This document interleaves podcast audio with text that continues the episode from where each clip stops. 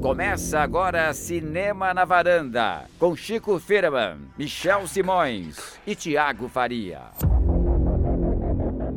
Varandeiras e varandeiros, começando mais Semana na Varanda, eu sou o Michel Simões, episódio de hoje número 129, O Terror das Mulheres, Chico Firman. Então vamos falar sobre filmes de terror que as mulheres dirigiram, vamos dar o foco um pouco maior nos mais recentes. Que é um fenômeno que realmente tem crescido mais, A gente- chamou a atenção da gente. A Tem gente al- quer discutir nessa essa ideia, por que que tá acontecendo de ter mais Uhum. frequência de filmes de terror para mulheres, e vamos, e vamos aproveitar e falar dois filmes de terror recentes aqui da nova safra, um que vai estrear na semana que vem, que é o Vingança, que é dirigido por uma mulher, exatamente. Coralie Farjan, ou você pronuncia do jeito que você quiser. A gente não conseguiu identificar a pronúncia correta, certo, Thiago? E o filme francês do, do Festival Vale Lux, também de terror, que chama A Noite Devorou o Mundo, pra gente dar um destaque pro Festival Vale Lux. Que é um Pois é, filme então- de zumbi. Temos zumbi, temos vingança sangrenta.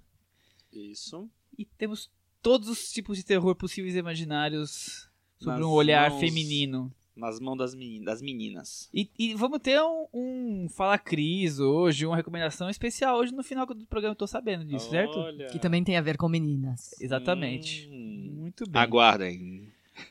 Mas antes disso tudo, Chico, a gente começa com aquele momento, né? Aquele momento clássico do Cinema na Varanda, o canta. cantinho do ouvinte. Com o Thiago Faria. Então, o cantinho do ouvinte funciona desse jeito. Eu vou explicar como se fosse a primeira vez. Finge né? que ninguém, Ninguém nunca ouviu. Como se eu fosse flor. Não entendi.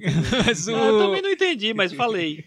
Lá no nosso blog cinemanavaranda.com é só deixar comentários nos posts que eu trago esses comentários aqui pro podcast e a gente interage com vocês. É é a maneira mais fácil de participar do podcast. Vocês nem, nem precisam vir aqui até a varanda do Michel para participar. O Carlos Lira tá sempre enviando mensagens e ele comentou o nosso episódio da semana passada sobre Solo. Esse filme que parece que já passou e ninguém viu, ou poucas pessoas viram. Mas a gente enfim. lembra do Han Solo ainda?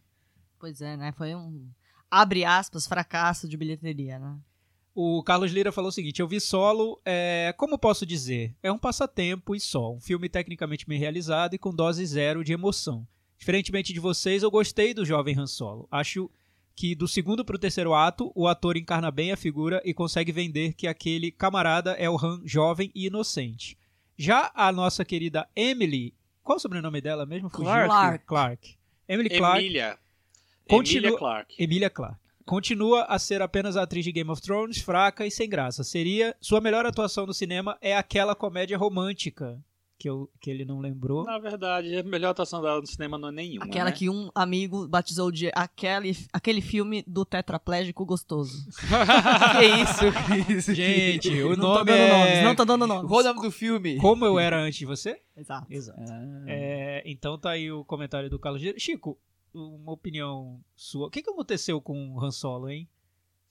Em relação à Ah, bilheteria, É, esse Ao desprezo desinteresse do público, do talvez. público. É. eu acho que já- ele já, já é, recebeu o efeito da, de todos os bastidores meio conturbados, né? Então as pessoas já foram ver ele como uma coisa meio café com leite, ou não foram ver, simplesmente. Vamos aguardar.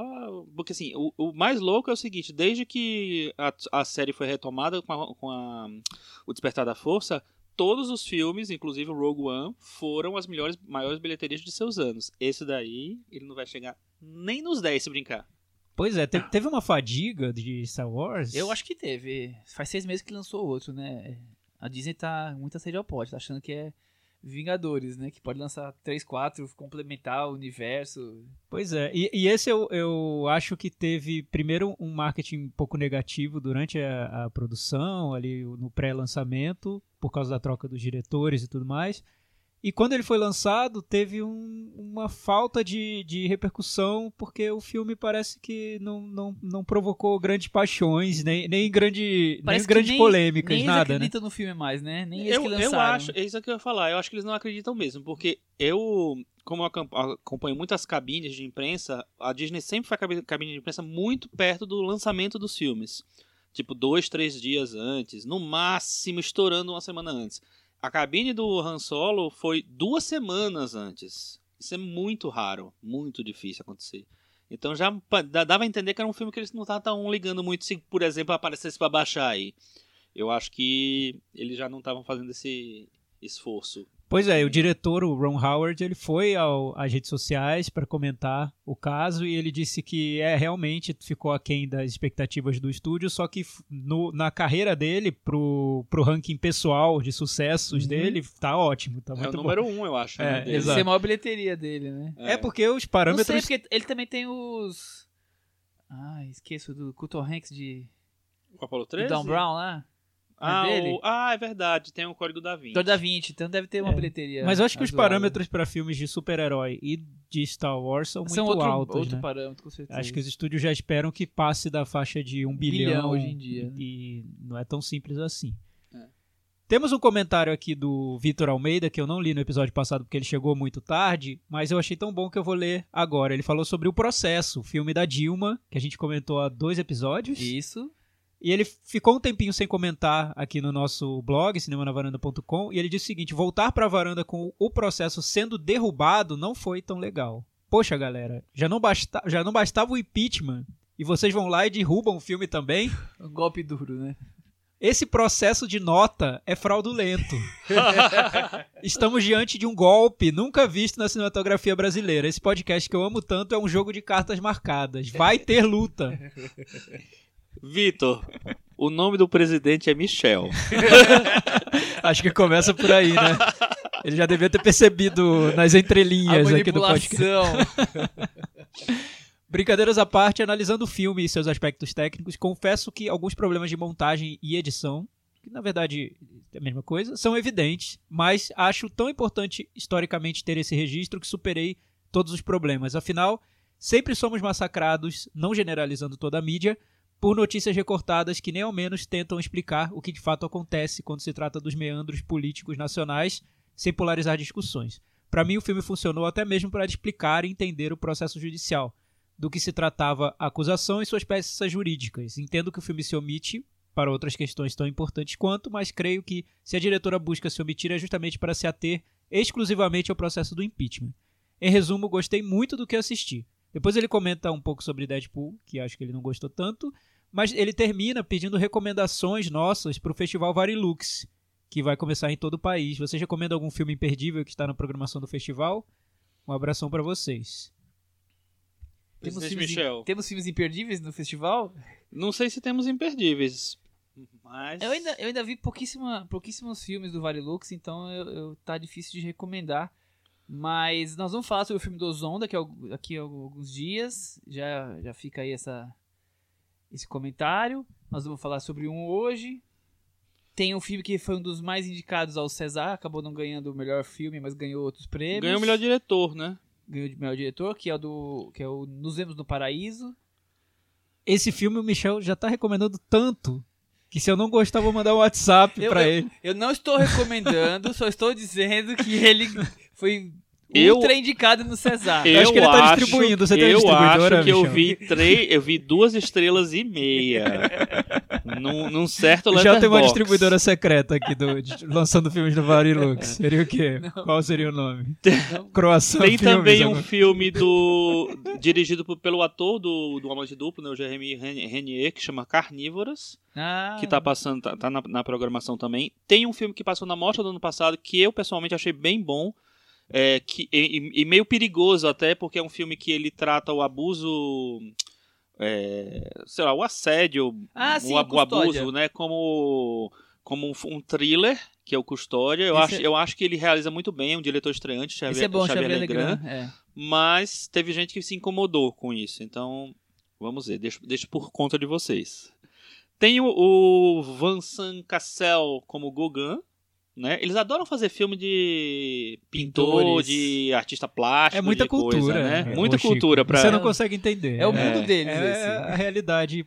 A gente faz filme de francês. favela, eles fazem filme de Exato. pintor. é Exatamente. E tem uma, uma animação que eu tô super curioso pra ver, eu não vi, é, que chama A Raposa Má.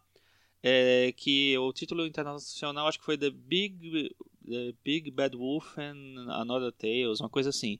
É, me parece bem interessante, assim. E vai passar Z do Costa Gavras também. Ah, esse no é coisa aí. Esse, esse aí recomendo. Acho que vai ser o melhor filme do Varilux. Não tem a menor dúvida, e cinema político Costa Gavras.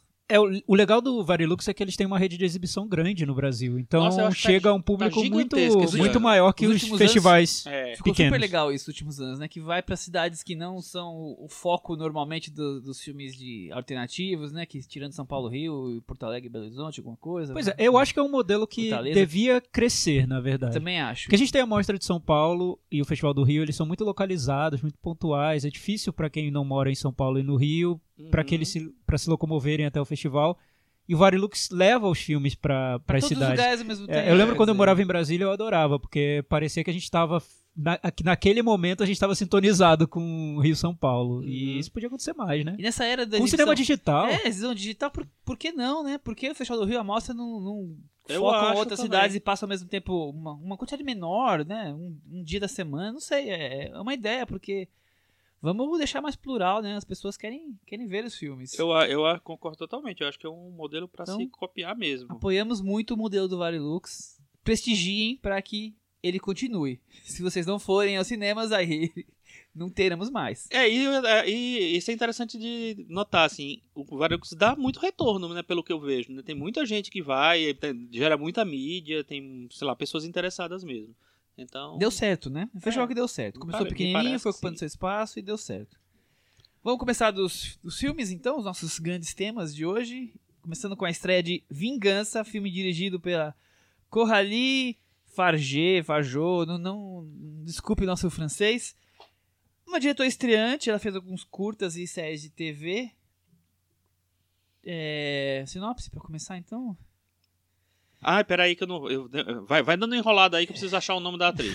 A Matilda? Matilda, Matilda. Mas Michel, vai o falando- filme, o filme Vingança, ele passou em Sundance, creio eu, porque eu vi uma entrevista com a diretora no Festival de, de Sundance falando sobre o filme, ela e a atriz. É, ela tem uma, uma proposta que ah, nas entrevistas já fica muito claro, uma proposta bem feminista de lidar com o cinema, é, subverter gêneros que já estavam por algum tempo na mão de diretores homens, com um ponto de vista feminino. É, é uma proposta dela bem explícita mesmo. E, e também tem outra coisa curiosa que é, eles colocam como um filme que foi produzido, dirigido, tem mais uns outros verbos relacionados a, a produ- Fotografado, montado. É, não, essas sei. coisas, eu não sei exatamente quais são, por mulheres, querendo dizer, acho que é, é distribuído, quer dizer que tem, tem um, o que o Thiago tá falando aí, tem uma, uma força feminina bem grande no, no- no filme, né? Mas sim, ele passou em Sundance, o que a gente chama de Midnight Screening. Sim, que são Ah, as sessões para filmes de gênero, filmes É. de terror, de suspense. Já tô com o nome da atriz, hein, gente? Já tá preparado. Então vamos, vamos lá. Três homens ricos viajam sempre para caçar no deserto. Dessa vez, um deles traz sua amante. Matilda Lutz. As coisas saem do controle entre eles e a caçada se torna um jogo de sobrevivência entre os homens e ela em busca de vingança, Thiago Faria. Sim, você resumiu o filme todo, praticamente. né? Não- acho que não sobrou nada pra gente falar. Como Ah, assim? Que mas absurdo! Não, não, mas, mas eu acho que era necessário isso, porque assim, ele é, ele foi vendido, ele, eu acho que todo mundo já meio que, quando pega o filme, já sabe que ele é um filme de rape revenge, que chamam, né, que é aquele filme em que a moça é, é violentada mesmo e se, depois se, se vinga. Existem muitos filmes super B desse, desse subgênero, né, ao longo lá, dos anos 70 pra cá, acho que é bem, é bem comum tal. Tinha muito na época do VHS e tal. E agora é uma mulher que está dirigindo. Eu acho que a grande diferença é essa. Ela pegou um gênero que é tem um certo feminismo já desde o né, nascedouro, vamos dizer assim, Uhum. Mas era um feminismo tocado por um homem, né? Sim, sim. Eu acho que essa, essa é a grande diferença, Chico, do projeto. Porque uma coisa é o filme da sobre heroínas dirigidos por homens e outra coisa é o filme da heroína dirigido por uma mulher. Aham. É, acho que essa é a, é a primeira diferença. É, ouvindo a diretora falar, ela diz que se interessa muito por filmes de vingança, porque são filmes em que a vítima é transformada em herói, em um super-herói quase. Ela cita o Kill Bill, que ela gosta muito, o Mad Max, Rambo até, que existe uma transformação no personagem e ele se empodera por causa da vingança. E isso, pra ela, é o que atrai mais no, mote no aí. projeto, no gênero também. Mas é bem radical o que ela faz, porque ela vai a um gênero muito B, como disse o Chico. É sangrento, incorreto, viol- agressivo mesmo na, na proposta e subverte tudo isso. É, em tese é um filme bem pro nosso momento, o momento que a gente está vivendo, em que diretoras, mulheres estão se apropriando de gêneros que estavam na mão de homens. É, e aí é Quebrando barreiras. interessante, é interessante esse, esse filme específico, porque apesar de ser, pelo próprio tema, né, o- um, um, um tema, de certa forma, feminista, que é a mulher se vingando da violência que ela sofreu, é, o, to- o olhar era completamente masculino, né? Então era um filme pesado, era um filme duro, era um, fi- era um filme meio meio até mambembe assim, por- a- até pelo próprio gênero, né? Era uma, um, uma- um filme B, necessariamente B. E eu acho que além dela, dela subverter isso e trazer isso para um olhar de uma mulher, né? Uma mulher tomando rédea de uma, da situação que uma mulher está tomando rédea da situação, é, tem a- a- aquela coisa de transformar um, um, um filme que era considerado um filme ruim, um filme é, vagabundo, vamos dizer assim, num numa produção é, mais bem arrumada, mais com, com elementos mais cinematográficos. Então você vê que existe uma preocupação muito grande com fotografia, com montagem, com trilha, com tudo, que eram as coisas que talvez fossem deixadas meio de lado na, no, no filme B, assim, os vulgares que me vão me detestar, mas é mais ou menos Mas, isso. mas sabe que, Chico, você falou do- dos vulgares, eu não sei se é um filme que vai ser abraçado tanto Não, pelos vulgares, é, porque sei. ele tem essa, esse, ele é um pouco clean na produção, na Exato, fotografia, ele é super bonito, ele tem até um visual bem Aham. artificial. Ele é filmado no Marrocos, que tem bastante deserto, tem aquela coisa que ela É, é, com as cores bem nítidas e estouradas, enfim. É muito verniz, né? É, tem- ele, é, ele é avernizado. E ele trata do gênero com um, um, um olhar quase intelectualizado mesmo, quase distanciado, né? Ele quer desconstruir aquele gênero, então não tem é, uma proposta de meio que se lambuzar com aquilo tudo. É mais É. pra analisar o gênero. Eu acho curioso porque o filme começa com aquele. Aquela, a, a- a personagem naquele modo, dentro dos filmes B, é, da garota frágil, é, sensual, que tá ali provocando, né? Eu vou tentar evitar spoilers das cenas assim. E depois se, se transforma pra, pra essa mulher em busca de vingança. Então deixa de ser aquela menininha delicada, objeto sexual, e se torna tipo a furiosa, né? Contra tudo, contra todos. Eu acho curioso como ela é, começa o filme do jeito que nós estamos acostumados pra depois transformar essa personagem. É, fica bem nítida essa transformação. Eu acho, eu acho uma boa sacada. Ela poderia ser uma mulher forte desde o começo. Não, começa aquela menina que a gente tá acostumado a ver nos filmes.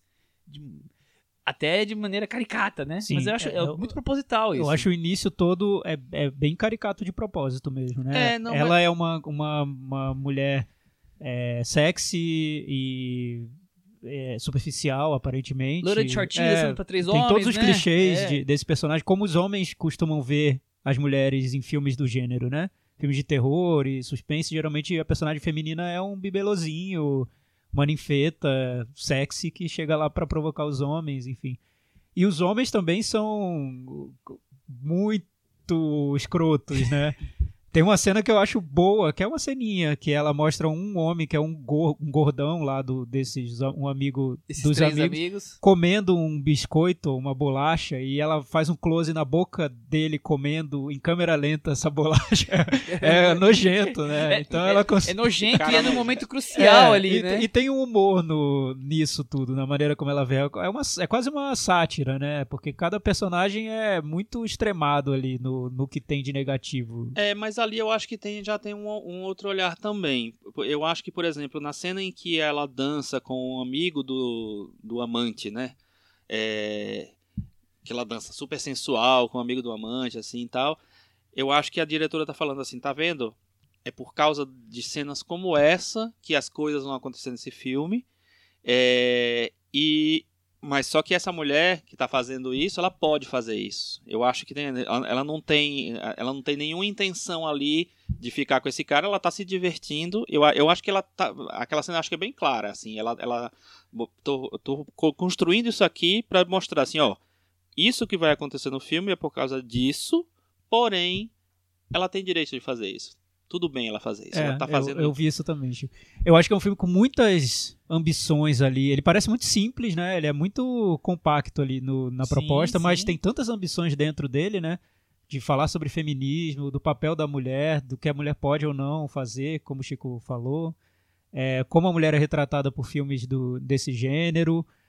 É, como subverter isso e o que acontece quando você subverte isso dentro do filme. Porque, por exemplo, isso que você falou, Michel, é que as mulheres ge- geralmente que, que você viu essa transformação da personagem, isso foi interessante. Geralmente em filmes de rape revenge, pelo menos os que eu me lembro, que eu, os que eu lembro de ter visto, não não é que, é que o que o Bill acho que está um pouco fora dessa dessa esfera, acho que vai vai um pouco além, enfim. Mas geralmente a mulher quando vai fazer a vingança, ela tá muito fragilizada. E essa vingança acontece de um jeito quase ali é, é difícil acontecer porque a mulher é mostrada como frágil por muito tempo no filme. É, no- no- ela não vira uma super heroína. Nesse ela vira uma super, heroína. Super-heroína, é. E é como se fosse um filme de vingança masculina mesmo. Porque nos filmes de vingança masculina, o homem vira um super-herói. O Rambo, eu lembro do Rambo 3, que me, me impressionou muito porque eu era criança. E tem uma cena que ele leva um tiro, eu acho, ou acontece alguma coisa, ele começa a fazer uma cirurgia ali no próprio corpo, no meio de um deserto, eu acho. E a gente compra isso quando é um herói homem, né? E não quando é uma mulher. Porque a gente acha que a mulher vai ser sempre muito frágil. Ela não vai. Imagina, a mulher até, ela tem filhos, né? Ela, ela, ela engravida, mas a gente compra mais um homem fazendo uma cirurgia ali no deserto do, que, uma, mulher. sim. E nesse ela inverte totalmente. A mulher vira super heroína. E, a eu- gente passa o filme se, passa o filme questionando isso. Eu passei o filme questionando É. isso. Isso, Não, eu- e- isso como não- assim ela tá, ela tá resistindo desse jeito? Mas né? esse filme, nisso o filme não exagera um pouco? Exagera, dose? exagera. Porque eu ou acho que é um exagera filme. muito na dose. Porque exagera, eu acho que é problemático também. Eu, eu acho que eu sei onde você quer chegar, mas Exatamente. eu acho que é uma proposta tão é, intelectual da diretora Uhum. pra lidar com esse gênero que às vezes isso atropela a própria narrativa mesmo, a própria construção do personagem, da verossimilhança da trama. Então, enfim. eu acho que eu acho que essa é a questão, porque no- quando eu comecei, quando eu vi o filme, eu também fiquei meio incomodado com algumas coisas, mas depois eu fiquei questionando isso. Por exemplo, tem uma cena que é uma cena clássica quando o, tem a, a grande virada do, do personagem do amante, né? É a virada. assim, que acontece uma coisa ali que me incomodou muito, porque assim, como é que a pessoa sai da situação onde, é- onde ela se, se meteu? E depois fiquei pensando assim, eu acho que ela não quer verossimilhança. Eu acho que ela quer simplesmente o direito de fazer, é, de colocar, de, de comandar uma mulher naquela situação, sabe? De, de ela comandar uma mulher naquela situação, em vez de ser um filme que um homem fez. Então ela não quer uma personagem frágil mesmo. Eu acho que ela quer uma personagem que ela pode não, não, não ser, sei lá, reflexo de, de um personagem real, mas eu acho que é um personagem que é, é um motor para esse filme, um motor para o que a gente vai acompanhar.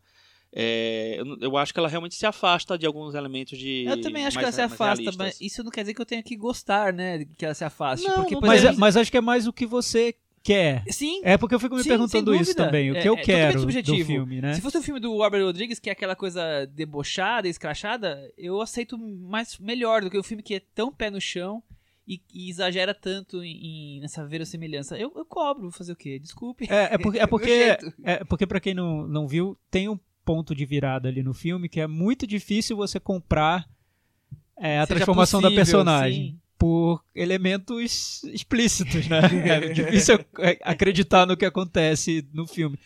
Mas eu, eu, eu tô um pouco mais do lado do Chico porque eu acho que ela não quer realismo. Não, ela abandona o realismo e a partir Eu dessa cena acho. o filme vira quase um filme de super-herói mesmo. Total. E vamos que vamos. E. O lance da cerveja é muito engraçado, né? Sim. Tá certo. Não, não vou dar detalhes, da latinha de cerveja, não vou dar detalhes. Nossa, eu não lembro. É, e ela usa cenas dela. Ela usa. Ah, sim, agora, agora eu tô lembrando. E ela usa cena, recursos que tem nos filmes de, de, de vingança com homens. Mais do que os filmes de Rape Revenge. Por exemplo, é, você ter cenas de violência muito gritantes, exageradas e Gráficas, gráficas né? e como, como se fossem muito sádicas mesmo, né? Tem uma cena do, de um caco de vidro no pé de um personagem que de- dura uns 5 minutos ali Exagero. e espirra mais sangue. Eu- eu não- acho que são poucos filmes que tem tanto sangue quanto esse, né? Sangue jorrando Gente, em vão. Gente, desde que o Kill Bill foi feito, Eu acho que esse tem mais os parâmetros É de gente não- sangue no tá. cinema Revistos. foram É revistos. porque o, né? é que o, o Kill Bill usa aquele recurso do, do sangue esguichando, Não, né? e- que é muito e- de filme E o oriental. Kill Bill já pega dos filmes orientais, né? Na verdade, esse Kill Bill trouxe pro cinema americano, vamos dizer. Esse é um exagero de sangue, as pessoas derrapam em sangue, tem sangue por todo lado, tem sangue no rosto. Tem uma cena que o personagem começa a limpar o rosto porque já não consegue enxergar. Deserto vermelho, né? Enfim, tem muito, muito, muito sangue. Então ela, ela leva para um exagero, tudo é muito exagerado. É, o que eu acho, a minha experiência vendo o filme é que esse lado distanciado dela é interessante, me faz pensar como de uma maneira é, cinéfila mesmo, assim, pensando no gênero, em como ela trabalha esse gênero, como esse gênero se transforma de um, de um ponto de vista feminino. Mas na construção da narrativa, dos personagens, da trama e do eu não, não acho É. que ela tenha conseguido ir para essa outra etapa do filme, que é transformar num filme que nos envolva e, e que seja interessante como experiência cinematográfica. Muitas boas intenções. Sim, as um intenções filme- são muito boas, eu acho. E o filme re- realizado no médio. É, não, é que, é que eu acho que chega num determinado ponto pra mim, eu senti isso. Chega uma hora de filme eu já tava exausto e, e- e um pouco desinteressado até, porque eu já sabia o que, para onde aquilo Onde tava caminhando. ia.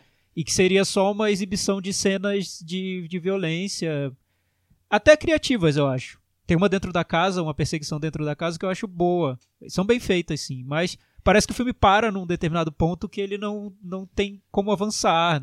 O projeto acaba, se esgota ali dentro do filme. Agora vamos repetir ideias pra poder É, completar a duração, eu, né? eu, não, eu não acho que ele é mal realizado. eu, não, a- não é eu, a- mal realizado, É, não. eu acho que ele é bem realizado. Eu acho que ela, inclusive, ela é um, é um dos focos dela é fazer um filme é, muito bem acabado, né? De, de várias maneiras. Eu acho que ela não tem essa preocupação realmente com realismo e tal. É, o que me, me afasta um pouco do filme é que eu, eu tenho uma certa resistência a filme muito estilizado. E eu acho que ele é muito estilizado. Fotografia sempre é muito estilizada tal. Tem vários momentos bonitos, tem vários As momentos. cenas noturnas É. são bonitas. É, não, tem, tem vários achados, assim, mas de uma maneira geral é um filme que tem um verniz ali que eu tiraria. Mas assim. Você eu... não acha que é uma crítica à maneira como esse cinema mais publicitário, estilo Michael Bay, trata a mulher? Porque eu acho que o filme tem uma coisa bem artificial no pode visual ser, dele. Pode ser. Quase um anúncio de TV, né? Tipo, Um- de- é, a. O, o Transformers com a É. personagem da Megan Fox. Exato. É. Eu acho que o personagem da Megan Fox é o exemplo de como mulher é tratada por homens. Não, você, no você lembra da cena inicial de Transformers 2, que é ela Ah, na moto? É, é É. quase a, É a câmera nada, né? quase violentando É, a Megan é, Fox. é uma, é uma assim. boneca, é um, um ser ali. no- enfim. Não, totalmente, assim. Mas é, isso, assim. Eu acho que o filme é muito importante enquanto tomou. uma diretora tomou, tomou posição, né? de- marcou o território dela num gênero que eram um, os homens que comandavam, assim. Eu, em- em- é, tecnicamente, eu acho que fui muito bem resolvido, mas eu concordo com você. É um projeto que me, se esgotou pra mim em determinado momento, assim. Mas eu acho que é um filme que. Eu, eu acho muito legal que esse filme exista, entendeu? Ah, sem eu acho. dúvida, que- que ele, ele- precisa abrir esse caminho. E eu acho que pode É. ser no, no futuro, é, talvez alguns anos, considerado um filme muito importante para esse momento que a gente está vivendo. Pode ser. Porque representa muito. a- a- até ele está sendo muito bem recebido, acho que com justiça. Aham. Porque a gente precisa de mais filmes dirigidos por mulheres em vários gêneros, porque a gente quer exatamente isso, é como a Visões diretora né? encara aquele gênero e, e no que aquele gênero se transforma quando é dirigido por uma mulher. Por exemplo, o, Co o Corra, a gente viu isso. Como esse gênero, esse filme de terror, se transforma quando um diretor negro dirige e se impõe ali dentro do gênero. E foi, e foi um filme super importante. A gente está muito nessa fase. Foi, é interessante a gente estar falando sobre isso depois do Festival de Cannes, porque o Festival de Cannes desse ano foi um, trouxe todas essas discussões, né, sobre o lugar da mulher no, no próprio festival. A, a- a presidente do júri, Kate Blanchett, fez um protesto ali por mais in- inclusão de filmes dirigidos por mulheres. Tem uma meta, né, que seja 50% dos filmes de 2020, né? Sim. Quer dizer, Teve o discurso delas, da, né? da Asia Argento na premiação, que foi muito forte. arre- arrepiar. Então é o momento. É, o filme do, é um filme do momento, pro momento. Eu não acho que seja um grande filme, mas tudo bem. É, o, é um começo. Vamos- vamos Precisamos lá. de filmes assim, exatamente. Meta varanda? Vamos lá. E aí, Chico? Vou dar nota 6. Muito bem. E o Thiago? Eu também, vou dar nota 6. Eu vou dar nota 5,5. Com isso. Ficou com 58 no Meta Varanda. E ele está na varanda. Não caiu. Tá pendurado, né? Com 58 ele já fica. 55 É, tá- se pendura. Por Tô ali. percebendo gente mudando os parâmetros. Ah, é? Tem isso? Temos mudança de parâmetros? É, acho que a gente vai ter que mudar um dia, assim. 50 já vai ser bom. Nossa 50 já tá na Senhora. varanda. Bom, já que estamos falando aí, falamos de, de a atriz do Megan Fox, né? Megan Fox, falamos de outros nomes. Vamos falar sobre filmes de terror dirigido por mulheres, o quanto está crescendo nessa safra mais recente. Chico, onde começou o filme de terror de mulher? Você estava comentando aí. Então, é, de uma maneira geral, assim, no- no- ao longo da história tem, tem vários momentos, vários não, alguns momentos em que as mulheres é, assumiram esse cinema de gênero e um cinema mais de terror. É, como hoje se considera terror muito mais coisa do que antigamente, né? É, muita coisa que era considerada só suspense ou thriller antigamente, hoje em dia meio que é Migrou. abraçado por esse negócio do terror. É, enfim, tá pegando mais, mais coisas. É, então tem um filme dos anos 50 da Ida Lupino, né, que é uma, uma das grandes primeiras diretoras mulheres é, com relevância no cinema, que chama The Hitchhiker, eu esqueci como é o, o título em português, que é sobre um serial killer, é uma mulher que pega carona com um, um serial killer, e é, é um filme que já tem esse elemento do, do terror dominado por uma mulher, assim. É um filme de suspense, na, na sua essência, mas tem a- é, essa coisa. E nos anos 60 e 70 tem alguns filmes né, que é, mulheres dirigiram, mas de gênero. Nos anos 80 a gente já tem alguns filmes mais, mais pop dirigidos por mulheres. Por exemplo, tem um slasher de 82 chamado O Massacre, que é da Amy, Ho Amy Holden alguma coisa. Que é, é muito bom, por sinal, se vocês puderem, vejam, porque é muito bom. Assim, é, um, é um slasher bem, bem é, é, com os elementos bem presentes assim e muito bem feito. E tem o Cemitério Maldito da Mary Lambert, né? Ao longo dos anos 90 tem alguns outros pontuais também e nos anos 2000, a partir dos anos 2000 tem uma, um, um crescimento bastante grande, inclusive com a nossa querida Claire Denis entrando nessa seara fazendo Desejo e Obsessão, né? Exatamente. Que é um filme de vampiro, Um filme de carnívoro, talvez, sei lá. Há controvérsias, mas acho que ficou co- convencionado que seria um filme de vampiro. Tiago, e o que, que você acha que dos anos 2000 pra cá, que vai ser nosso foco maior aqui na conversa, é. Mais mulheres estão tendo espaço ou estão que- tendo vontade de dirigir filmes de É, eu terror? acho que teve uma explosão mesmo de, de dessa tendência de mulheres dirigindo filmes de terror. Não só filmes de terror, mas outros gêneros também. Ação, é, suspense. É, é uma tentativa um pouco de ocupar um espaço que antes era negado às, às diretoras é, e também subverter esse- esses gêneros que são, além de muito masculinos, no sentido de que eram comandados por homens, dire- escritos dirigidos por homens, eles acabavam é, multiplicando estereótipos femininos, muitas vezes misóginos, e que acabavam transformando as mulheres em vítimas, indefesas, bonitinhas, correndo do, do serial killer numa colônia de férias. Então, é, a eu figura- acho Tem a que figura clássica da The Final Girl, que, que é uma figura clássica do filme de terror, que é tipo assim, a última pessoa que sobrevive, a última mulher que sobrevive no, no filme. Geralmente é uma mulher que fica no, pra, pro final. Tipo né? premonição. Não, tô, e vários, né? Os vários. Então, te- vários diretores homens souberam lidar com personagens femininas de maneiras não tão estereotipadas. Também não dá pra gente generalizar. É, o Wes Craven, do Hora do Pesadelo e Pânico, ele tem, tinha esse interesse por mostrar personagens femininas que começavam os filmes como vítimas e ganhavam uma força enorme e se empoderavam, enfim. Mas é sempre diferente. É muito diferente quando é uma mulher narrando essas histórias, porque tem é, detalhes do, da condição da mulher ali naquelas no, no cinema, no, nos gêneros e no- na vida mesmo que os homens não conseguem captar, não conseguem entender, não tem como. Por mais que tentem, não vão conseguir. A gente não vai chegar a isso. É, o Vingança, por exemplo, que a gente comentou hoje. É, eu aposto que uma mulher comentando esse filme vai encontrar muitos aspectos que a gente Não nem vai ver, imaginou. claro. É, eu vi o filme O Vingança é, com a Ale e ela disse que ficou super incomodada com a cena de estupro. Porque ela diz que cenas de estupro, pra ela, são, ah, são a- a- aquele momento em que dá vontade de parar de ver o filme e sair do momento cinema. de terror mais forte, né? Pois é, e, e para mim não é tanto assim. É, claro, existe a empatia. Eu sei que é horrível e, enfim, tudo o que implica, mas pra uma mulher assistindo aquela cena pode ser insuportável. O irrevers- irreversível do Gaspar Noé, eu conheço várias mulheres que pararam de ver, ver o filme na cena de estupro. Que pra gente pode parecer, ah, que bobagem, é uma cena, é cinema, é ficção.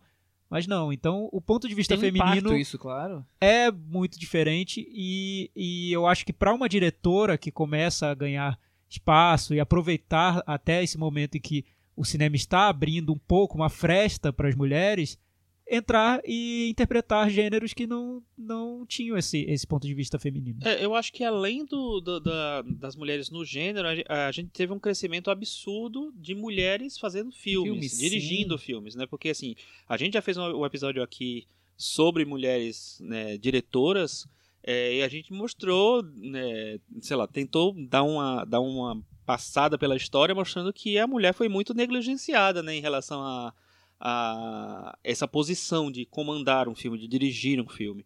Então, além. é, você, se você perceber a, a quantidade de filmes que chegam, que aparecem hoje em dia, que são dirigidos por mulheres em relação, sei lá, a cinco anos. Já teve uma mudança absurda, drástica, é muito drástica. Assim. É claro que ainda é muito é, pequeno perto do que pode, de onde pode chegar, mas já tem uma, uma diferença bem grande aí.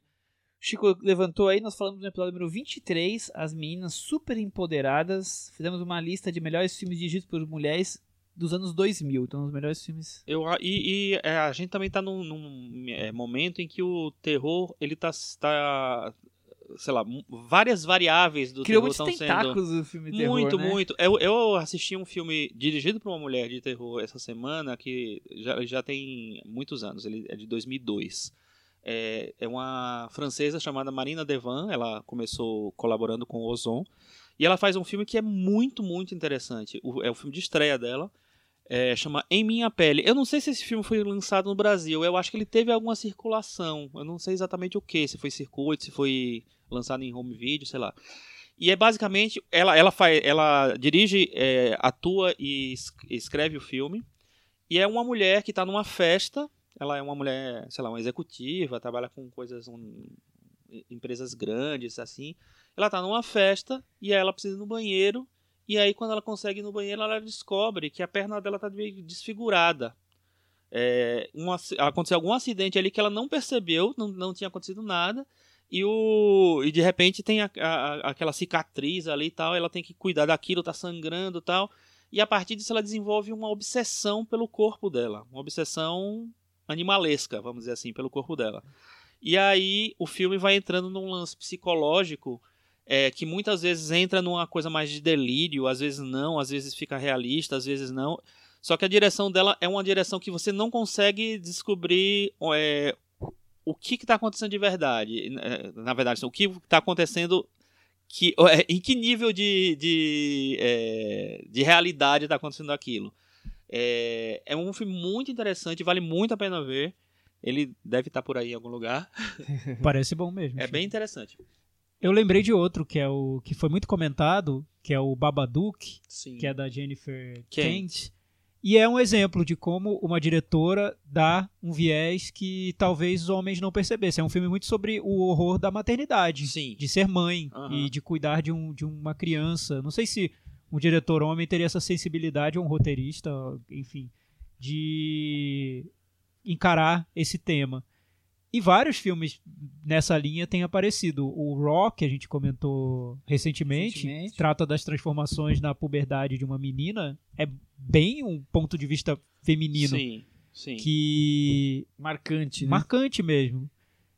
Eu Isso. acho, até, até como, como falando do, do meu, do meu ponto de vista, como um, um homem assistindo a, a, a esse- a esses filmes feitos por mulheres, muitas vezes eu mesmo não, não consigo compreender, eu tenho que conversar com alguém ou ler alguma coisa, ou- ouvir a entrevista da, da diretora.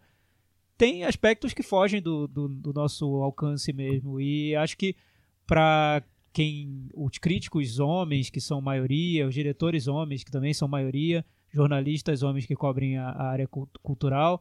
É importante ter um pouco esse esforço da empatia nesse caso, de entender, conversar, ver o que a, a, a, a diretora, roteirista, que, eles quiser, que elas quiseram falar, que elas quiseram transmitir e tentar se aproximar Além do disso. filme, né? É, vê- é, assim, eu, uma coisa que eu acho importante ver é o contextos, né? Eu acho que é, analisar, às vezes a gente analisa um filme só pelo que o filme é e não pelo que o filme representa e onde ele está encaixado. E aí ele ganha, é, quando você olha por esse outro viés, assim, ele ganha uma, uma outra relevância, uma outra importância. É, é, isso, por exemplo, o, o, o Vingança, eu acho que é isso. Não é um filme que eu gosto tanto assim, mas eu acho um filme, um filme super importante, de marcar presença no cinema de gênero, sabe? De dar, um, dar uma leitura completamente feminista para uma para um, um, um, cinema um gênero muito masculino, sei lá, muito visceral, assim, e, e- e usando essa visceralidade de uma outra maneira, tal. Eu acho que, é, bem, é bem interessante isso. É, então eu, eu acho que é muito, é muito legal ver as mulheres fazendo filmes em vários, em vários gêneros diferentes e em vários é, níveis de cinema de terror diferente, vamos dizer assim. É, tem uma, uma diretora, na verdade é uma dupla, eu não sei se eles são casados, se eles são só parceiros mesmo, que é, é a Helene Caté e o Bruno Forzani. Eles, desde 2009, eles fazem filmes. Eu acho que eles têm curtas também, mas em 2009 fez, fizeram o primeiro longa, que é o Hammer. Depois eles fizeram as, as estranhas. A, a estranha cor das lágrimas do seu corpo. E aí tem mais um que ainda não foi lançado no Brasil. É, e eles releem o Diallo, que é um, um, Um gênero, gênero italiano. italiano de, dos anos 70, 60, 70, de terror, é, thriller tal, com cores muito fortes, que, né, que revelou o Dario Argento, que tem, tem o Lúcio Fulci, fez vários filmes também. É, e eles releem esses filmes, eles, traem, é, eles fazem diálogo diali modernos. É, vamos dizer assim, os filmes são muito bonitos visualmente, assim, tem muitos elementos muito bem orquestrados, vamos dizer assim. Também não eu, eu acho que eles ficam talvez não, não, numa, um, uma- um, sei lá, num patamar de estilização que às vezes me incomoda um pouco, mas é, eu acho muito interessante que exista esse movimento e que tem uma mulher envolvida com isso. Um gênero que basicamente é um gênero masculino. Masculino, Tinha né? muitas, muitas é, atrizes, né? Mas assim, é um gênero masculino, um- tem um, olhar sempre masculino. E essa visão do sexo muito masculinizada, né? Sempre da, É. da mulher como, como objeto. essa história do, da diferenças de pontos de vista, é, eu acho interessante que por isso é que a gente precisa, além de muitas diretoras e muitas roteiristas, a gente também precisa de muitas mulheres escrevendo e refletindo o cinema, porque aí que esses filmes vão encontrar uma valorização, vão encontrar é, vão entrar num cânone mesmo, porque eu acho que são filmes muito importantes que estão, estão sendo feitos, mas eles estão sendo valorizados, avalizados por homens e não- pode existir um, ruído aí nesse meio de, meio de caminho. Seria interessante que muitas mulheres estivessem analisando também esses filmes e colocando esses filmes nos patamares que elas consideram mais importantes, interessantes ou não. Precisamos em, em todos os, os ramos, Sim, né? exatamente. É, eu vou- eu vou destacar também um- um- uma diretora que já tem dois filmes, talvez dois filmes de terror, é a Ana Lili Amir, Amirpur, né? acho que deve ser a pronúncia. Iraniana. Eu gosto muito do Garota Sombria Caminha pela Noite, que é um filme em branco e preto sobre vampiros. Eu acho muito bonito visualmente, muito bem realizado. O outro que até ne- é do Netflix eu já não gostei tanto, que é o The Bad Batch. Bad Batch, exatamente. Que Mas é, é como se fosse um, é, um cenário Mad Max, né? É, total Mad É. Max. Mas o, o- Lembra muito do Vingança, inclusive, né? Em, em vários. em- essa coisa da, do- da luta no deserto e tudo mais. Mas o Gato Sombria eu acho muito bem realizado, assim. É um filme muito instigante. Que tem a, tem a ver sobre. Tem a- o terror, mas também até a questão do, do relacionamento, do amor. Tudo junto misturado ali. Isso é um filme de vampiros, né? Eu acho bem. Destacado. É, eu, eu, eu acho legal também o, o- a iniciativa, sabe? De, de en- entrar por- nesse, nesse nicho do filme de vampiro com uma proposta totalmente diferente, assim, uma, uma proposta muito mais estilizada, uma proposta muito mais de fazer um filme de autor mesmo, né, de autora, no caso. E eu, eu, eu acho interessante o filme também. Eu como ele é muito estilizado, às vezes eu não gosto tanto. Mas, mas eu admiro bastante o filme. Assim, o, o- infelizmente eu não consegui ver no cinema esse filme. Eu acho que é um filme que ele cresce, deve crescer no cinema. Porque ele tem muito. Ele é, é muito pensado visualmente, assim, é muito. A embalagem é super é, É muito bem cuidado. a plástica, produção, né? É. Eu gosto bastante, assim. Tem uma outra diretora também, que ela também já tem. Ela faz bastante filme de gênero, que é a nossa querida Jennifer Lynch, filha do David Lynch. Ela não faz filme muito bom, mas. mas é interessante co- como ela se, ela, ela se enveredou por esse lado, né? O primeiro filme dela, que é muito polêmico, eu nunca revi o Encaixotando Helena. Só vi naquela época. Eu vi na saiu. época também. É. Eu Mas é até- um filme. Meio pioneiro aí, né? Pro É, que tá pois acontecendo hoje. Exatamente. É um filme que assim. hoje acho que caberia melhor, acho que seria mais compreendido do é que na época. 80, Talvez. 90, é de 90, 93, é. E é que é a, a Sherilyn Fenn, né, a Audrey do Twin Peaks, e o Julian Sands, né? Nossa, o Julian Sands por onde anda, né? Fazia muito filme dos anos 80, 90 e tal. E é, é aquela coisa da obsessão, né? Do controle absoluto lá do, do homem, né? Da, da mulher pelo homem, na verdade. E é, mostrar de uma maneira muito radical. Radical mesmo, decepando. Então acho que, É. é, pois é, e na época ele foi recebido de um jeito super agressivo também. É, né? Foi um porque- filme que provocou uma- um impacto É, negativo. porque, porque ela, ela não tinha pudor nenhum em mostrar e em levar a cabo as coisas, né? Afinal, da- desde cedo educada pelo David Lynch. Exatamente. Não deve, não deve ser muito, muito, muito fácil, vamos dizer Tradicional, assim. né? Não Não é deve ser muito muito tradicional. tradicional. E ela fez um filme também, esse daí já é, é bem mais esculhambado, vamos dizer assim, chamado His, que é sobre um, um deus cobra, um- é uma mulher de- deusa cobra, uma coisa assim, que se passa na Índia, inclusive, é, que é bem. que tem um pezão no, no, no cinema mais bezão, mais trash e tal. Mas é muito interessante ver como ela gosta de, de, de mergulhar nesse, nesse é, cenário, sabe? Na- nessas profundezas, exatamente, assim. É, uma, é bem interessante, assim. Ah, tinha outra diretora que eu ia falar, que é a... Que é, a- cadê? Perdi, gente. Perdi, vou- mas já estou achando. É, a gente espera, né? Os ouvintes estão Ah, tranquilos aí. é, Babadook já falando. Metrô. Ah, tem a Lee Janiak, que fez um filme chamado Honeymoon, que é basicamente aquela história do casal que vai para uma, um- uma, é, uma casa no meio da floresta para passar qualquer coisa, no caso o honeymoon deles, né? a Nunca a dá lua de certo mel. isso, né, gente? É, e aí tem vários problemas. Eu acho que ela. é, vários problemas para eles, né? Eu acho que ela administra muito bem esse te- essa tensão, assim, do, do- dos elementos, que ela, às vezes ela pisa numa coisa mais, quase meio sobrenatural mesmo. E é, tem uma atriz que é do Game of Thrones, que é a atriz principal, eu esqueci o nome dela. E é um filme que eu acho que tem uma, uma- um trabalho diferenciado nessa coisa assim de administrar a relação do casal em e, e- a relação deles com, a, com, com os elementos externos.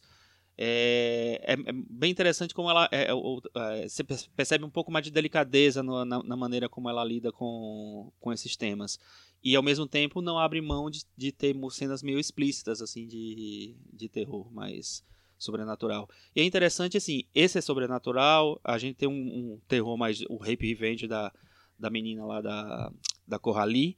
É, a gente tem o, o, o cinema bezão mais trash da Jennifer Lynch. É, tem um cinema mais conceitual que é o da Karen Kusama que ela faz no The Invitation.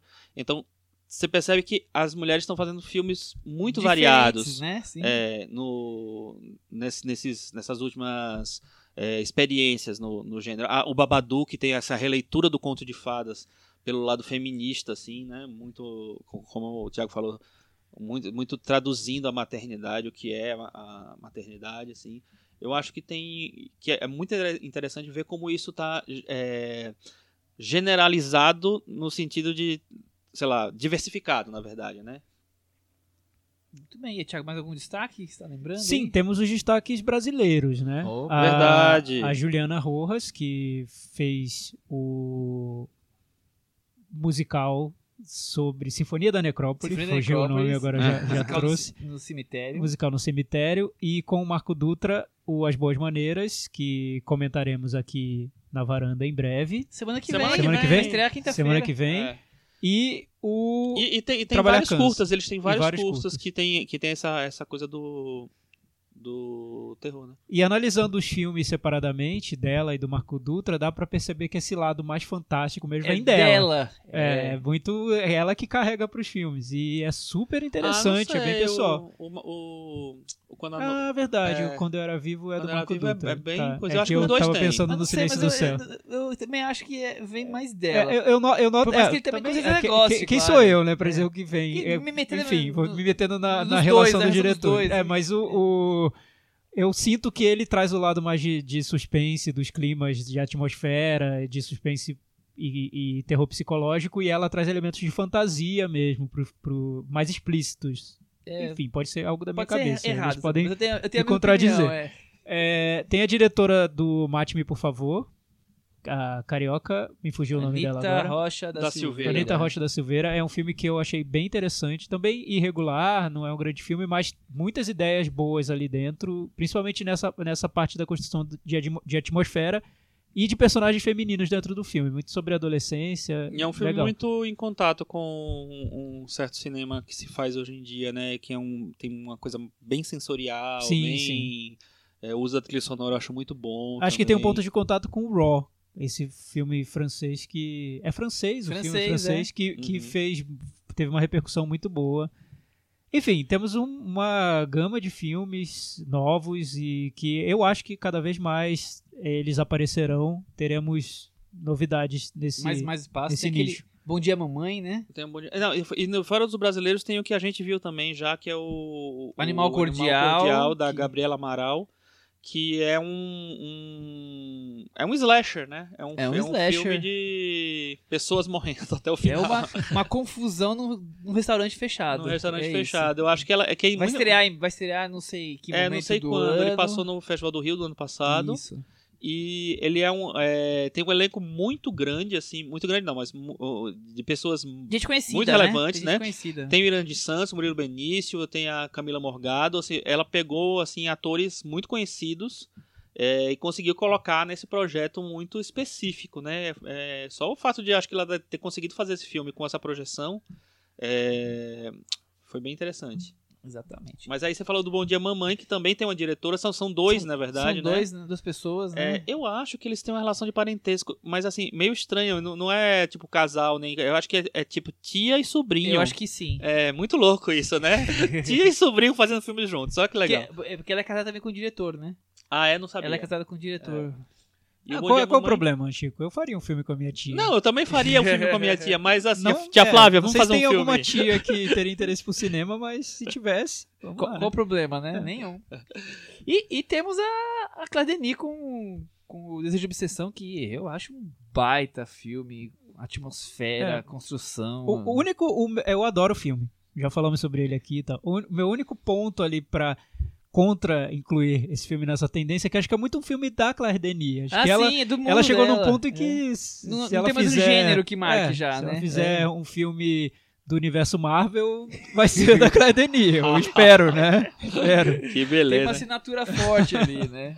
Mas, mas eu, eu, acho é, legal porque assim, faz parte um pouco dessa coisa de ter muito espaço para muita coisa diferente, né? É, ne- nessa coisa de mulheres dirigindo os, os subgêneros de cinema. E eu acho que a Claire Denis tem, tem todos os elementos ali de filme de terror e tal, apesar de ser um filme da Claire Denis, sem, sem dúvida. E, e- e tem uma safra bem recente, muito forte, né? Nós estamos falando, mas os últimos, sei lá, os últimos dois, três anos tem uma quantidade bem grande. Tem. Eu já não cheguei a ver, mas tem o Purvenge, o The Love Witch. É, The Love Witch eu não sou tão fã, mas muita gente gosta. Mas é, É. é uma. É uma. Assim. Uma invasão aí. As mulheres realmente ficaram o pé no, no cinema de terror, ou pelo menos tá tendo um espaço bem maior do que a, a média, né? Sim, eu acho muito legal. Eu acho muito legal ter. ter... A refilmagem da Guerra Estranha. Sim. É, a gente falou do. A gente não falou só nos anos 80. Tinha Catherine Bigelow fazendo Tinha. filme de vampiro, né? O, quando, a, quando a noite cai, não é isso? Quando cai a escuridão, Cai- que é muito bom, acho muito bom, adoro esse filme. E tinha a Mary Lambert fazendo o Cemitério Maldito. É, essa daí. Outra pioneira aí do, do gênero. Imagino que tenha sido bem difícil pra ela dirigir uma adaptação de Stephen King numa época tão dominada por, por diretores, né? Anos 80. É, e, o, né? e interessante que é um filme de estúdio, né? É um, um filme. Ou seja, ela realmente cavou aquele espaço lá. Ela conseguiu um aquele espaço dentro de, de um cinema de estúdio. De um projeto um pouco maior, porque realmente Stephen King naquela época estava bombando, né? Tava no auge, né? É. Da relação Stephen King cinema. Vamos partir pro próximo tema ou temos algo aí que es- que escapou? Eu acho que é mais ou menos isso, né? Deixem seus comentários lá. Pois é, Mulheres, se vocês lembrarem de, é, de lembrarem de filmes dirigidos por mulheres, filmes de terror, de gênero, que vocês gostaram muito, deixem as dicas lá pra gente no nosso blog, cinemanavaranda.com. A gente adora filmes dirigidos por mulheres, adora filmes de terror, ou seja, a gente vai assistir.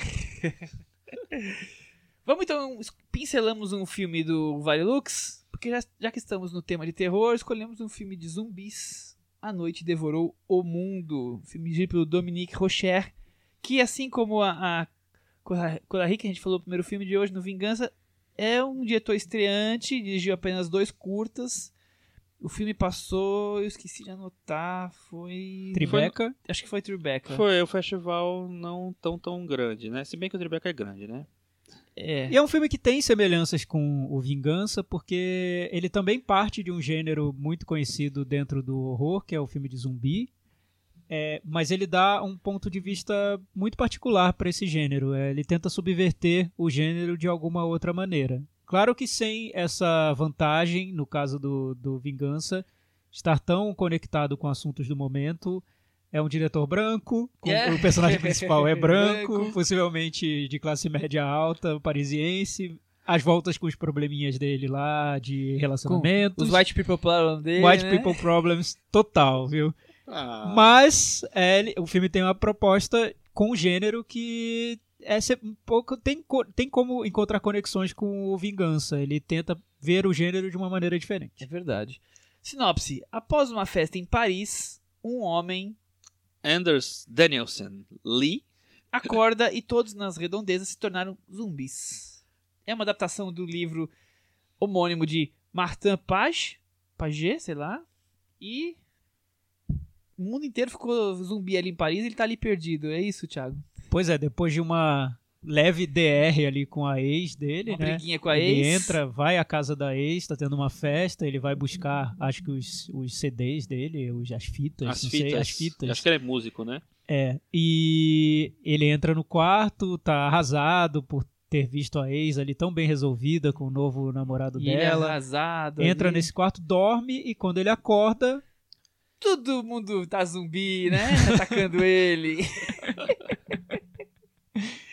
quem sugeriu pra gente o filme foi nosso especialista em filmes de zumbi, Chico Firman. É impressionante como o Chico é especialista em tantas coisas, Vários né? temas. Ele É, é, eu já devo ter dito isso umas 20 vezes nesse podcast. É um o especialista em rural, é, um né? espe- você é especialista nas comédias, o Michel é especialista nos festivais, E o Chico em todos a Cris é especialista em tudo que vem da Grã-Bretanha, É, todos fato. os países da Grã-Bretanha. Fato. Chico, é, dentro desse universo de filmes de zumbi, o que esse filme representa?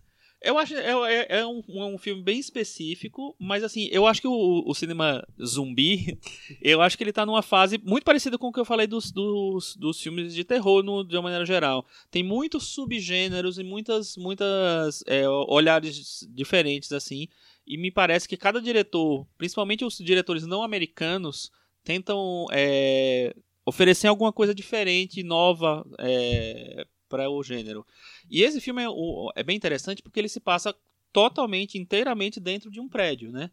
Ele não, em nenhum momento. O, o, o cinema de zumbi tem um pouco isso, né? Geralmente começa numa coisa meio fechada e ele, o, o personagem sai pro mundo, né? Sai para tentar descobrir o que vai fazer, como vai Se sobreviver salvar. e tal. E esse filme ele se passa total, é um spoiler, tá, gente? Ele se passa totalmente dentro de um prédio.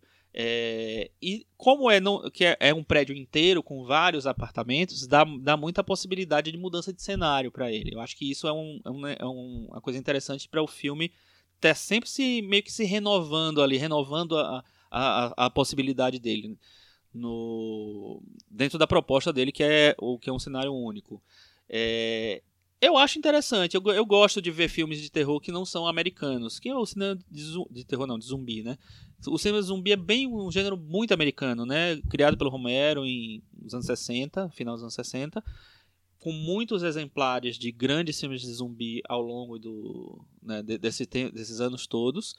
Mas quando é, o cinema de zumbi é- sai um pouco da, dessa, dessa, desses li- limites né, dos Estados Unidos, eu acho que tem sempre um olhar diferen, diferenciado. E o fato de ser um diretor francês, eu acho que dá uma, um outro peso pro filme, assim. Não que francês faça filme melhor, necessariamente, mas que sempre, sempre tem um, um ritmo diferenciado, uma cadência diferenciada, um olhar mesmo.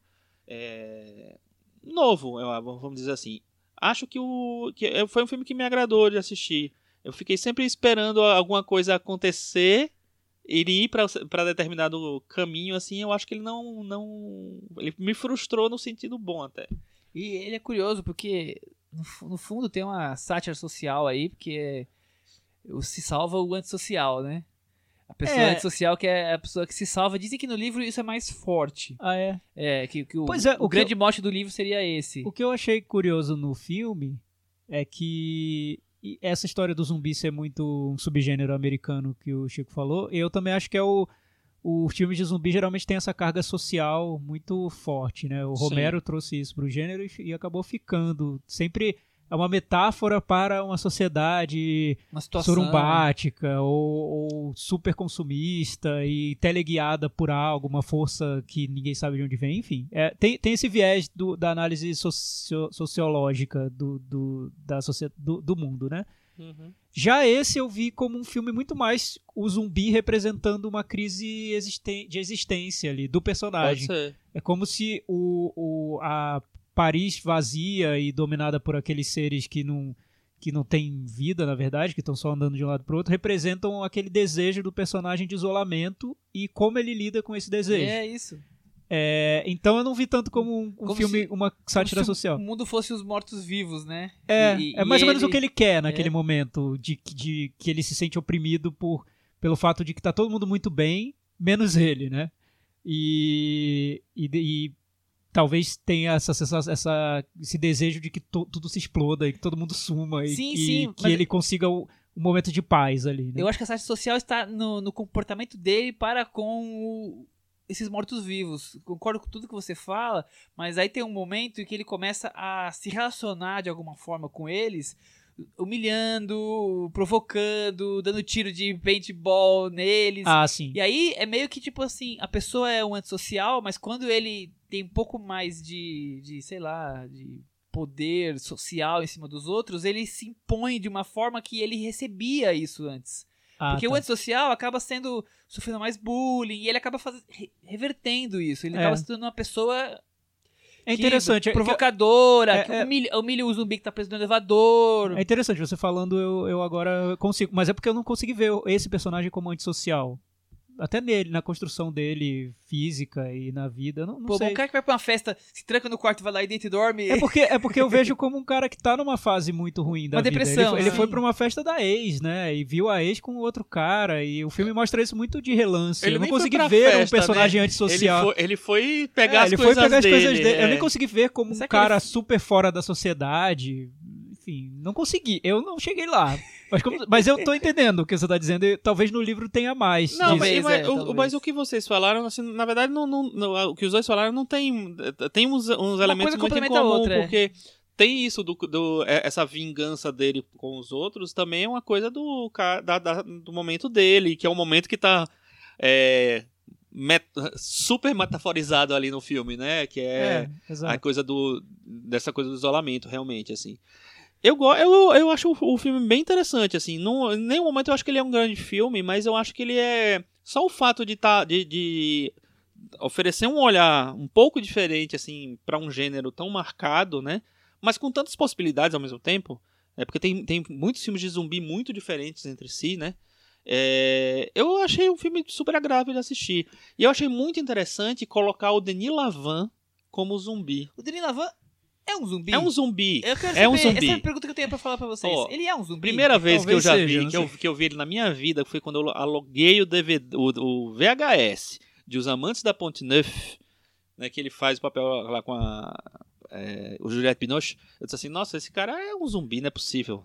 Eu, eu já, eu já imaginava que ele era uma criatura. E aí, quando chegou o Holy Motors, eu tive certeza absoluta de que ele é uma criatura. Não sei se ele é zumbi, mas ele é uma criatura um pouco esquisita. É, E também, também no Tóquio também, né? Ele, não, e ele tá perfeito no, papel no, no papel do, desse Tá filme. Ele tá ele tá perfeito. fazendo ele mesmo, ele é um zumbi. Eu achei É, maravilhoso. é uma boa assim, sacada o personagem dele no, no filme. É. Mas, mas, Chico, é um filme que frustra totalmente quem vai esperando um filme de zumbi. Ah, sim. Porque ele fica. É, é como se o filme de zumbi tradicional tivesse três atos, e esse filme, e um desses, num desses atos, o personagem sai do apartamento, sai do Aham. prédio, Sim. é, e esse filme fica no primeiro ato. Ele não sai do primeiro ato. O personagem tá lá dentro do- daquele apartamento e. nada É, acontece. mas, mas, mas sabe, sabe o é que eu acho? isso. Sabe o que eu acho, Thiago? Eu, é, eu, eu vejo muito filme de zumbi, inclusive essas coisas bem pequenas também, assim. E tem os filmes que tem as- essas coisas mais experimentais, vamos dizer assim, experiment... não é exatamente experimental a palavra, né? Mas, assim, que tem uma- uns conceitos um pouco mais fechados, que eles fogem um pouco, assim. Tem um filme de zumbi, acho que é alemão, chamado Ram- Rambock. Ele tem, tipo, uma hora. Uma hora e um, uma hora e cinco, sei lá. E ele tem uma coisa parecida com essa, com essa coisa de explorar um cenário mais fechado. é- é- não lembro se é um prédio ou se é um, sei lá, uma coisa parecida com isso, um hospital abandonado, uma coisa assim. E você vê que só o fato de ele não ser feito nos Estados Unidos, o- ele já dá um outro ritmo pro filme, ele já dá outras possibilidades, ele já livra o, o, o diretor, sei lá, de seguir uma receitinha de filme de zumbi, de filme de, filme, de narrativa americana mesmo. E aí eu acho que esse filme, ele tem isso, ele não se preocupa muito com, com, é, seguir essa, rece- essa receitinha, assim. É, É, é, não, mas no final eu falei que. só reafirmei o que você falou, mas, né? mas o, É, é, sim. é porque eu É. acho que na verdade não é o é um drama que usa o zumbi como metáfora pra alguma coisa Ah, ali, é, pra por uma aí, crise daquele personagem. Pode ser, pode ser. é muito mais dramático É. do que um filme de terror. Até- e eu vi isso na espera. trilha, por exemplo, a gente falou sobre Um Lugar Silencioso, que virou um fenômeno esse ano, porque é um filme super ousado, né? Tudo em silêncio, mas a trilha sonora dele é muito barulhenta e marcada. Esse filme não tem trilha sonora pra marcar os, os momentos que seriam de tensão e terror. Não tem. Não. Ele não, eles não usam efeito sonoro. Quando tem a trilha, é uma trilha quase new age, bem melancólica, meio Brian Eno, sabe? Ou que passa pelo filme. É, ou, e- ou o Ah, é. personagem que é músico Atuando. fazendo alguma coisa. Que, aliás, é um, é um ponto do filme que eu tiraria fácil. Eu acho, é um filme que tem 90 minutos de duração, eu acho que ele poderia ter uma hora e beleza. 70, tava Porque tem uns ótimo, momentos né? ali que o personagem que é músico cria meio que um estúdio estilo Carlinhos Brown ali no apartamento, que eu achei tão desnecessário, achei uma fofura gratuita, estilo Amélie Poulain, que não sei o que tá fazendo nesse Mas filme. você achou fofura, você achou? Ah, Chico, Eu eu, eu não que- quero dar spoiler, mas o que ele faz ali pra tirar um som naquele apartamento Ah, durante a invasão não, zumbi, eu achei, agora. né? Ah, você sabe que eu é achei quase interessante. porque- Museu Catavento, né? Tá, Então, tá mas um- tá um pouco demais. Eu, eu, sabe que eu achei interessante essa sequência porque eu tava pensando na bateria, você tá falando, mas não, mas não, do, da, da outro momento. Eu achei interessante porque é como se ele desligasse do filme e fosse fazer uma experiência. Um Castelo Ratimbu. E voltasse. Eu, eu achei interessante mesmo, de, de como Não, quebra de, de narrativa. Gostei, achei, achei bem legal. Eu tô pensando no Museu Catavento. que- Não, mas Já temos uma sugestão pra uma nova sala do Museu Catavento. Quem não conhece o Museu Catavento é aqui em São Paulo. é e- maravilhoso. É visitem. incrível, crianças Pra crianças, crianças zumbis, tem que ir. vários tipos É, de não, é que, é que eu acho que o filme, pra preencher espaços vazios ali, eu- é, pode parecer um filme curto, ele tem uma hora e meia, mas eu não acho que pra proposta seja um filme curto. Acho até, achei até longo pro que ele tem a, a fazer ali dentro do filme. É, então ele tenta preencher alguns espaços ali meio vazios com, com situações que eu achei gratuitas. Essa da música. Então, é, eu, eu depois de aparece outra uma outra personagem Depois também. vem a fase dos delírios, É, né? e tem os delírios, enfim, não sei. Eu, eu, eu achei. a- Chegou num certo ponto que eu tava achando um pouco entediante, pra ser sincero, porque eu já sabia o que. É mais ou menos o que aconteceu comigo com Vingança. Eu já sabia onde o filme queria chegar, o que representava aquilo pro personagem, e fica aquele rame-rame que não, Já, não já, dá em nada. já, já entendi, né? É, pois é. Então podia ser um pouco mais curto. Mas, assim, co- co- comparando com o Vingança, acho que são típicos problemas de filmes de diretores iniciantes mesmo. Que esse controle do, da duração, do ritmo, do que colocar no filme e o que não colocar, as pessoas ganham geralmente com o tempo. São raros os que já começam no primeiro filme conseguindo fechar muito bem a ideia. Mas tirando isso, eu acho que o filme tem uma proposta boa, essa, essa ideia de ser um drama de zumbis eu, eu gosto. As imagens de Paris com zumbis eu achei muito bem sacadas. São, é, é- são quase bonitas. assim. Telhado, mostrando a cidade. É, né? aquela vista É, aérea, né? bonito. Como diria o da Silvio, bem bolado. Bem É, bolado. bem bolado, muito bem bolado. Achei irre- irregular, mas curioso. Eu, eu acho que vale, vale ser visto. Talvez seja um diretor é, promissor. Surgindo aí. Vamos pro Meta Varanda? Vamos. Eu vou dar 5,5. E você, Thiago? Também, 5,5. E aí, Eu vou dar Chico? 6.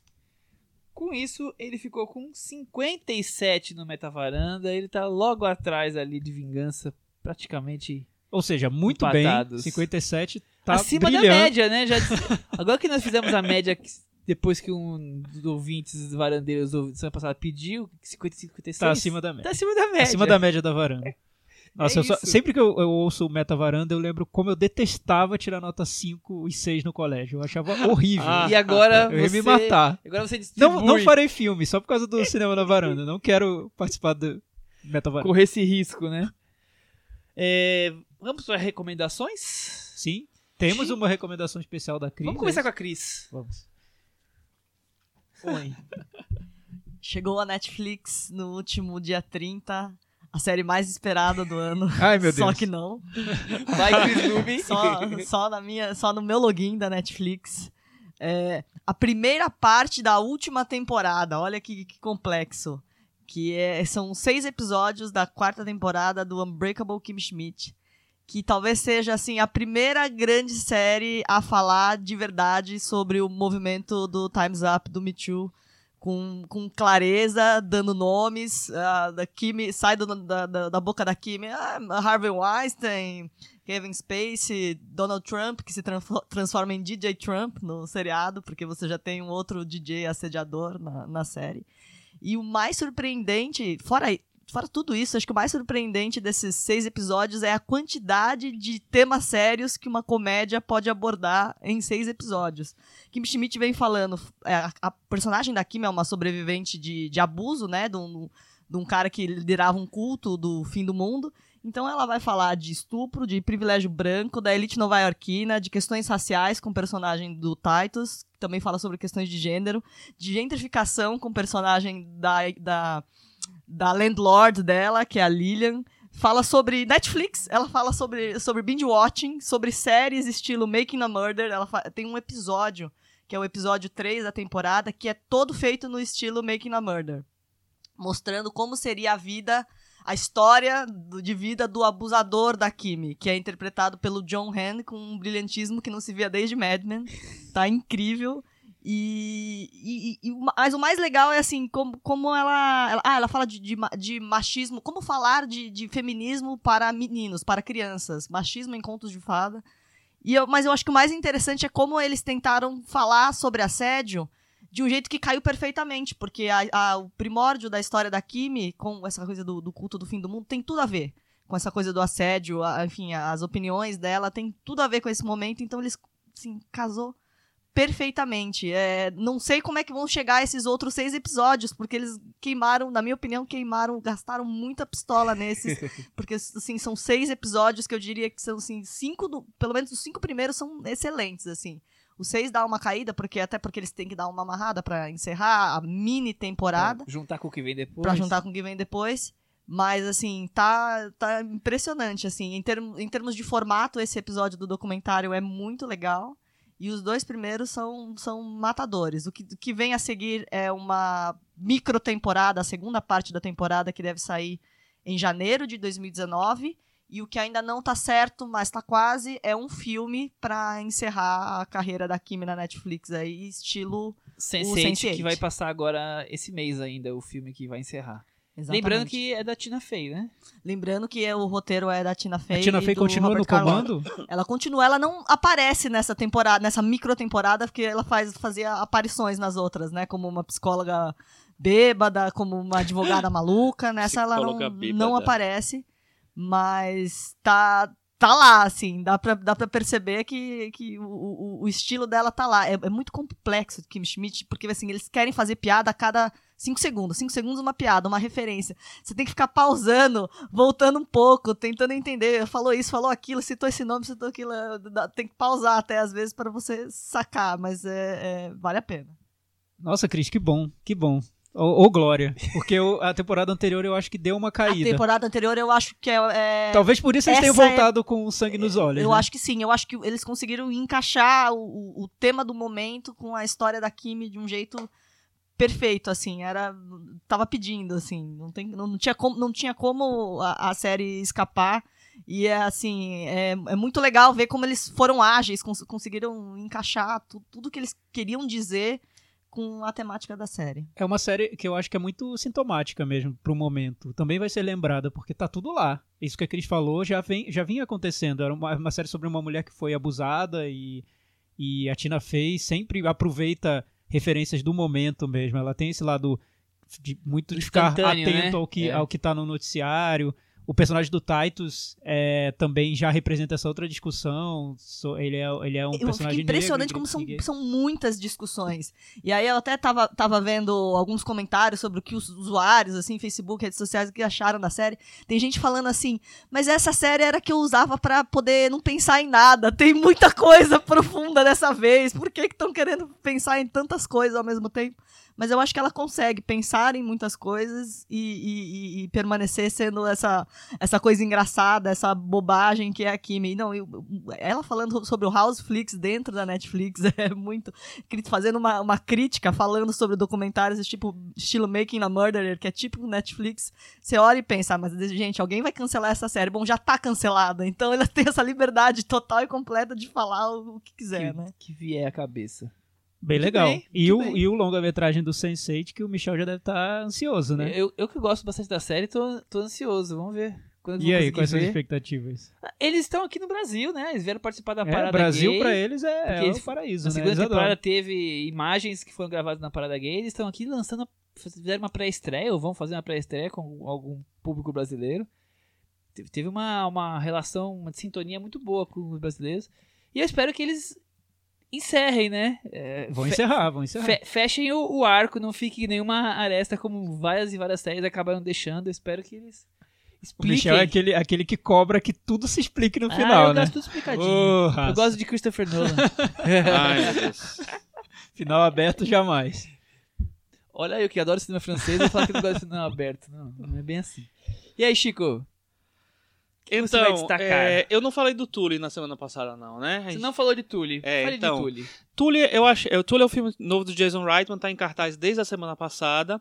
É, eu acho que é um filme bem interessante nessa coisa de tentar materializar os, o terror, vamos dizer assim, da maturidade e da maternidade, assim.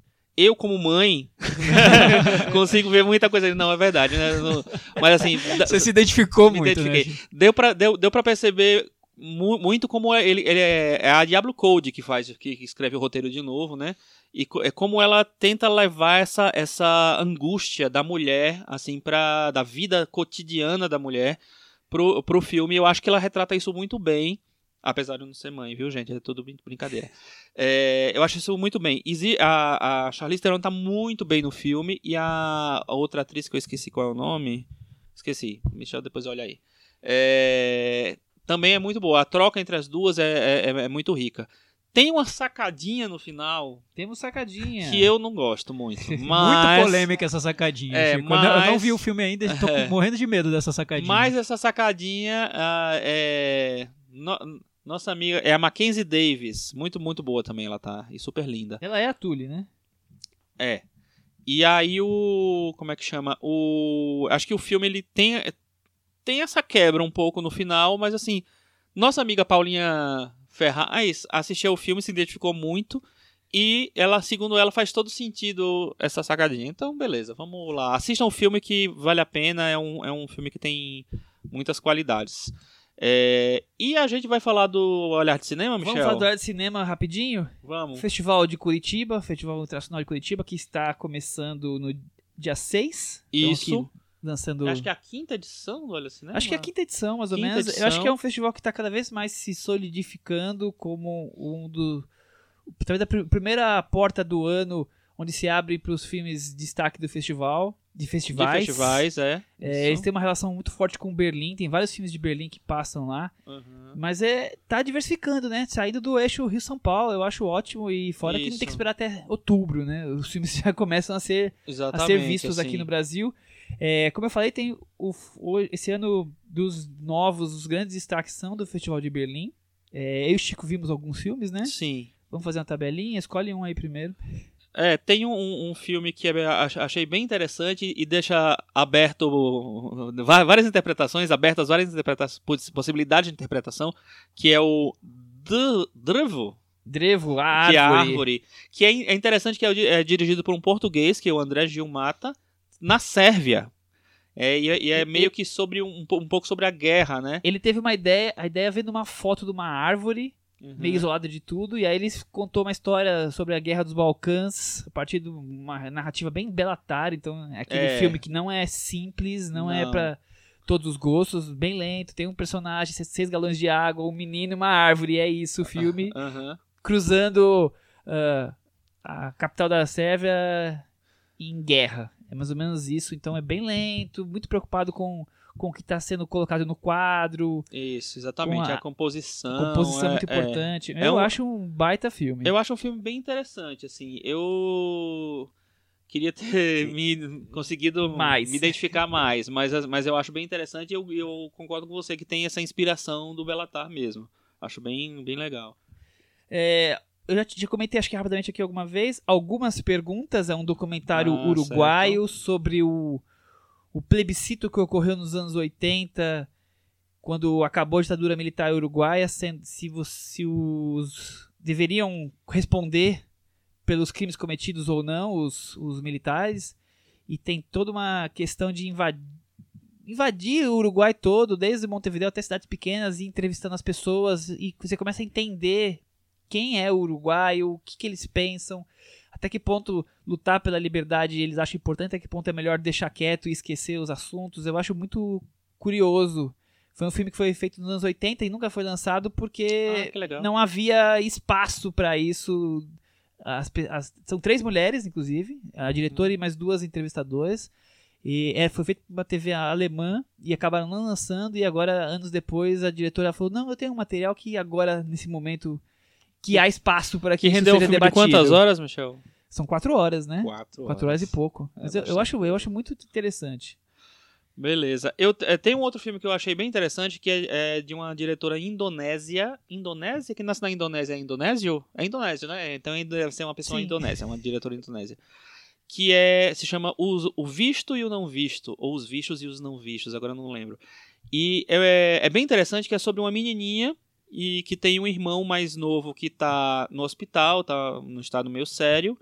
E ela começa a a- ela fica tentando lidar com isso, aprendendo a lidar com essa, com a- essa possibilidade do irmão morrer. É, e ela começa a entrar em vários níveis de realidade, vamos dizer assim. Então é um filme que tem uns ecos de Apichatpong ali, sabe? De misturar é, uma coisa meio mágica, né? meio fantástica mesmo no, no- na narrativa. É, que eu achei bem, bem interessante. Não chega ao nível de Wild Pong no, no meu conceito, que é que eu gosto muito. É, mas, o, o- mas é um filme que merece ser visto. que- Quem puder assistir esse filme. Eu vou destacar ma- mais um último, o Dijon África, que passou em Rotterdam. E é sobre um Que é o filme de abertura, eu acho, Acho do que olhar, é. né? É um português negro que tá lá vivendo a sua vida em Portugal e ele resolve, pra ele seguir a vida dele, ele precisa voltar às suas origens e conhecer a sua família, que ele não tem muita notícia a não ser que- nasceu num país na África. Ele vai para aquele país na África e é curioso como ele chega na África, um negro, e é recebido como um estrangeiro mesmo, porque ele ser português, por mais que ele tenha no sangue o pai, o avô sejam do, do país, e tem essa essa coisa da descoberta ao mesmo tempo dessa estranheza. O que, que você tá fazendo aqui? Português fazendo o que aqui? Nesse, esse lugar esquecido, sabe? Tem essa coisa curiosa. É isso, eu acho. Alguns destaques aí. Tiago, você tem recomendação?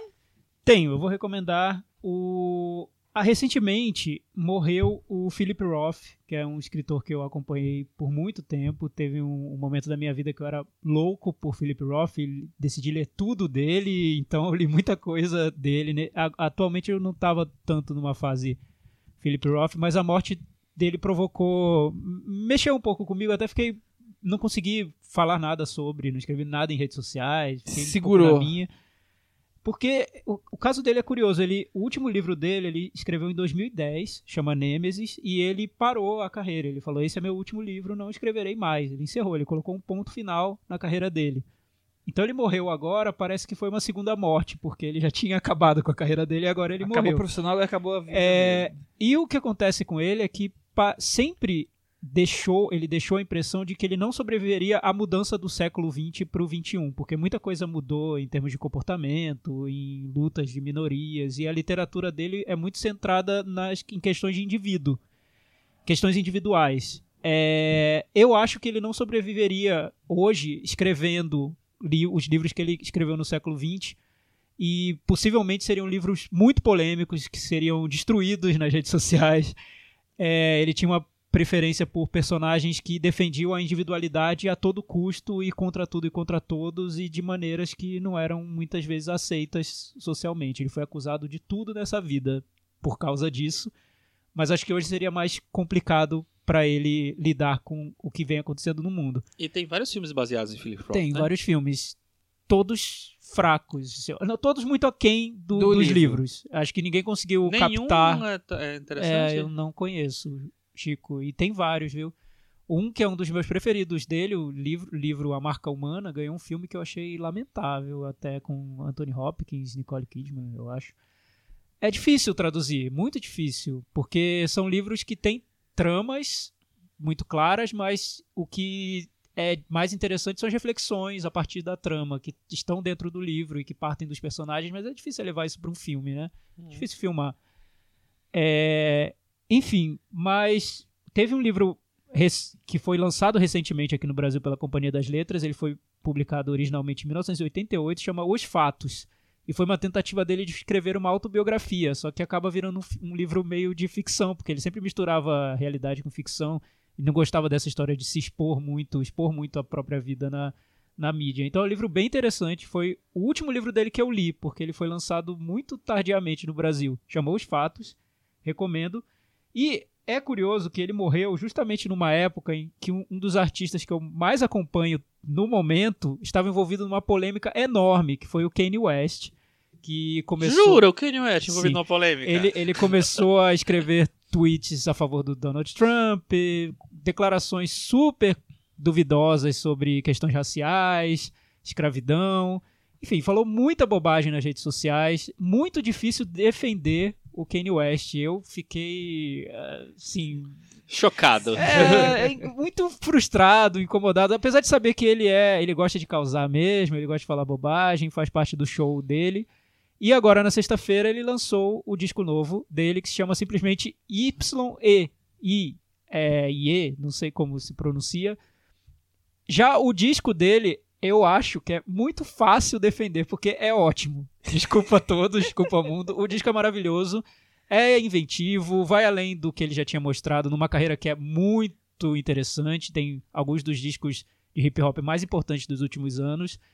É, para quem gosta de hip hop é obrigatório, mas me deixou nessa, nessa dúvida de como defender um cara que fala tanta bobagem, defende tanta asneira, mas ao mesmo tempo é muito criativo e leva pra arte dele toda essa confusão que se passa com ele.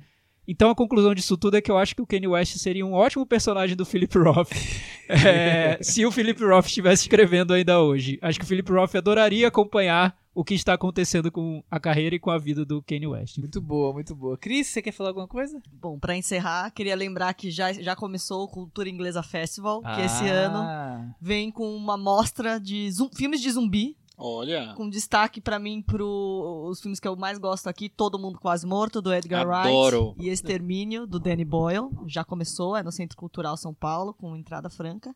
E no domingo, dia 10, tem show do neto mais tchucu-tchucu da vovó Betinha, que é o George Ezra, que traz a turnê. Eu acho que desde o Franz Ferdinand, aquele fatídico. Franz Ferdinand, com todo mundo apanhando pra entrar, eles não trazem um artista que, independente de gosto, um artista que tá tão no- num bom momento da carreira. O George Harrison acaba de lançar o Stay at Mars, que é o segundo disco dele. O disco foi pra primeiro lugar no- no- nos rankings do Reino Unido, então, tipo, trouxeram o artista no melhor momento. É o George Ezra com a abertura da Isa, os ingressos estão esgotados, mas tá prometido pela organização um lote novo pra dia 6, meio-dia, então fica de olho dando E sempre há os cambistas. É gratuito. Ah, então acho não que tem tem cambista. Então é É, F5 tipo, no dia 6 no site. Cris, e o Harry Styles? Então, teve um show do Harry Styles aí na, na terça-feira passada, né? As menininhas muito, muito felizes, figurinos duvido altamente duvidosos. Mas tá, tá aí, né? Tá aí. Oh, Tem- oh, tem belíssimo. sou Nicinho, fale. Pa- Parece que rolaram uma- umas três músicas. Parece que ele é o que canta mais músicas do One Direction na tour. Ah, É. ele, ele coloca as ele músicas coloca do as One músicas do One Direction e tal. É aquela coisa, Tipo, né? Paul McCartney. Precisa. É, é verdade, Chico. Bem lembrado, não vou falar mais nada. É porque, é porque ele tem. Ele tá. É perfeito. O hairstyle é o Paul McCartney dos Beatles. É, não, é que, é, que o, é que a carreira solo dele tá bem diferente do One Direction. Eu fico pensando o que Verdade. acontece quando entram as músicas do One Direction no Entendi. set E aí- dele. e aí Mas eu agora- também não quero saber, deixa Agora fica aquele pessoal naquele gap esperando a, a volta, caça-níquel, enfim. Então vamos lá. Mas eu sempre tive uma simpatia por One Direction, viu, Chris? Eu acho legal eles pegarem essa história do power pop e, trabalharem isso. Depois eles se perderam nas carreiras solo, eu acho. Eu o Harry acho Styles que foi ainda que tão- seguiu é. esse caminho. Que tá tentando diversificar, ficou amigo do Christopher Nolan. Quantos assim vamos, né? integrantes do One Direction você conhece, Michel? Quantos? É. Nenhum. Ah, eu conheço o Harry Styles. Não, ah, tem, o um Liam que é Payne, mais- ele é casado fez, ele fez com a o. Christopher Nolan. O, o Não, é- o- qual é o nome? Zayn? Zayn? Zayn, e- Esse e o é Liam super Payne popular. também, que também é casado com uma cantora que é muito Esse popular lá tá- na Inglaterra. Tá, tá vindo fazer é show Cheryl também Cole. aqui, eu acho. Eu acho que em breve também estão aí. Eu tenho uma outra recomendaçãozinha muito Recomende. rápida. Requiem para a Senhora Jay é um filme que está em circuito, é um filme sérvio, é, dirigido por um cara chamado Borjan Vuletic. E que, é, Treinou bem seu serve, hein? apesar de ser sérvio, ele parece muito com o cinema romeno recente. É um filme que acompanha uma mulher que perdeu o marido e não vê mais é, sentido de continuar viva, apesar de ter família, ter filhos, ter uma mãe também, sei o quê. Lembra um pouco aquele filme que tava na Netflix do Happy Family, né? Tem Da um Geórgia. pouco disso, Teve um é. pouco. E, e- Esse, é mais- esse tema, a personagem vai pra um outro caminho, né? Ela, Isso. ela não vê sentido na vida. A outra ela não quer mais aqui viver a vida com aquela família. São- Exatamente. São, opostos. E, é, e é, é- é bem interessante, assim, porque ele é basicamente baseado na, na atriz, que é a- a- uma atriz que fez muitos filmes do, do Costurica, que é a Mirjana Karanovic. Treinou é- muito serve, Thiago. Eu sou, sou um especialista no, no leste europeu. E eu, eu achei o filme bem interessante, assim, é, a maneira como ele usa um realismo extremo e de vez em quando ele entra na fantasia para poder mover a trama para um, pro, pro final. É, vale a pena ver, o filme está em cartaz ainda, deve estar em poucos cinemas, mas procurem aí. Eu vou dar minha última recomendação, só porque falamos tanto de mulheres e aí agora eu vou, vou finalizar com, com esse tema de novo. É um filme que eu acredito que nós vamos acabar voltando quando ele chegar aqui pro Brasil. The Tale, filme que foi um dos destaques em Sundance. Ele foi lançado no- na, pela HBO, direto na TV nos Estados Unidos essa semana. Filme com a Laura Dern, dirigido pela Jennifer Fox, sobre uma mulher já adulta, que é a própria a história da própria diretora, que a Laura Dern interpreta, que sofreu abuso quando criança e a- a história se retoma, ela vai em busca de significados daquilo. Eu assisti Quando já é o filme adulta. também. Eu acho, eu acho bem interessante a maneira como ela usa elementos de narrativa mesmo, de, his- de contar uma história para contar essa história. E, e como ela brinca com essa coisa da memória, né? Ela tem a memória frágil, não lembrar os detalhes, então ela cria uma história, depois ela vai lá reconta a mesma história porque alguém deu um fato novo que a memória dela completou. É. Eu acho o filme é, curioso e sobre o tema que tá super no momento também, né? É. A questão da- das mulheres porem pra fora esses absurdos que, que ocorrem, ocorreram e que tem que parar de ocorrer. É. Então é isso aí. Até semana que vem. Tchau! Tchau. Time flies by in the yellow and green. Stick around and you'll see what I mean. There's a mountain top that I'm dreaming of. If you need me, you know